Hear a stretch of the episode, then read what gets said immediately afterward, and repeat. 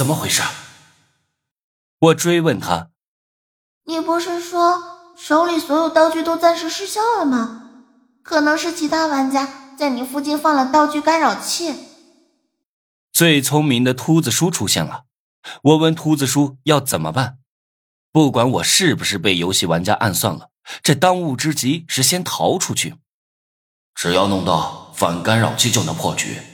问题是，干扰器和反干扰器都是副本任务里才能获得的道具啊，这商城里没得买啊。这时候，会长胖大海也上线了。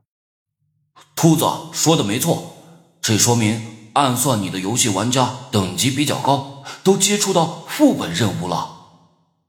我不知道什么是副本任务，也没心思问这是什么，紧张的问他们有没有反干扰器。我去，时间紧迫，我每拖一秒钟，王月可能就因为这一秒钟而被金辉玷污了身子。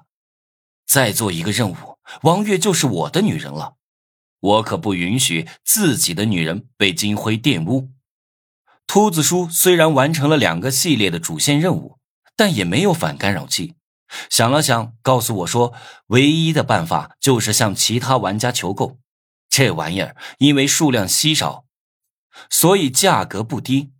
秃子叔他们去论坛里打听过价格，至少要五百金币。我想利用商城 bug 刷出来一个值钱的道具卖钱去买反干扰器，但是怎么刷都没用。大家凑凑钱，帮一下无敌，他那边拖一秒都有生命危险。秃子叔最先表态，拿出了所有积蓄二百三十金币。胖大海他们也很仗义，把手里的闲钱都拿出来了，可是还差了四十金币。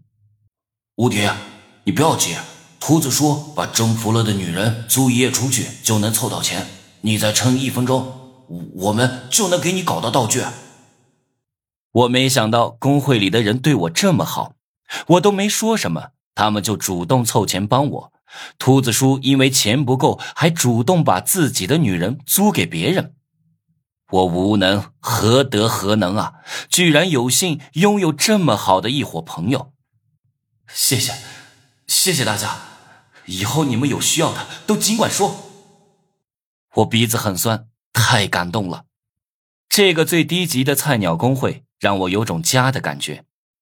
几秒钟后，金库大门被打开，秦海带着一群人把我围住，我挡住脸，不让他们看到我。